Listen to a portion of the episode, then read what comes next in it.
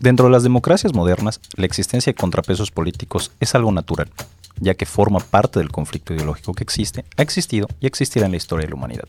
Sin embargo, vemos con mayor frecuencia cómo los bordes que separan los poderes ejecutivo y legislativo se pierden cada vez un poco más. Aglutinar poder para no ser cuestionado se ha vuelto una constante. Ejercer el poder desde el autoritarismo es más práctico y eficiente, claro, solamente para quienes lo tienen en ese preciso momento. Este es el caso de la presente legislatura yucateca en el Congreso. Todo el poder está en el PAN y sus gobernantes emanados de ellos. Sí, todo. Todas las demás fuerzas políticas o están en franca depresión o siguen peleando un futuro que hace que no se ocupen de su presente. Sin una alianza de facto entre ellas o sobre la mesa, el diagnóstico es sencillo. No hay una oposición real en Yucatán. Luego entonces, ¿qué nos espera a los yucatecos para este periodo legislativo?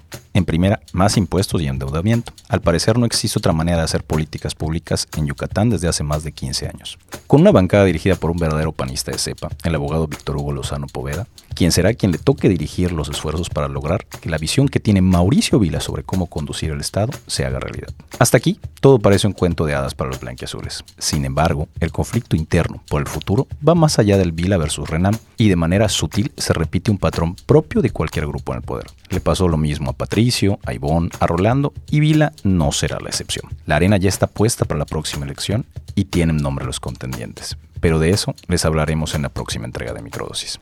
Aquí está la importancia y valor de la posición de la actual legislatura y su presidente, ya que de su adecuada o inadecuados resultados estará su triunfo. El primer bache ya lo pasaron, el matrimonio igualitario, el cual significó para muchos el último regalo del anterior Congreso a Vila. La no discusión de este tema significa un alivio para los legisladores entrantes. Todo lo que sigue dependerá del poder del PAN y cómo lo ejerce con una sociedad que si bien considera que económicamente las cosas van bien, sigue sintiendo que sencillamente todo sigue igual.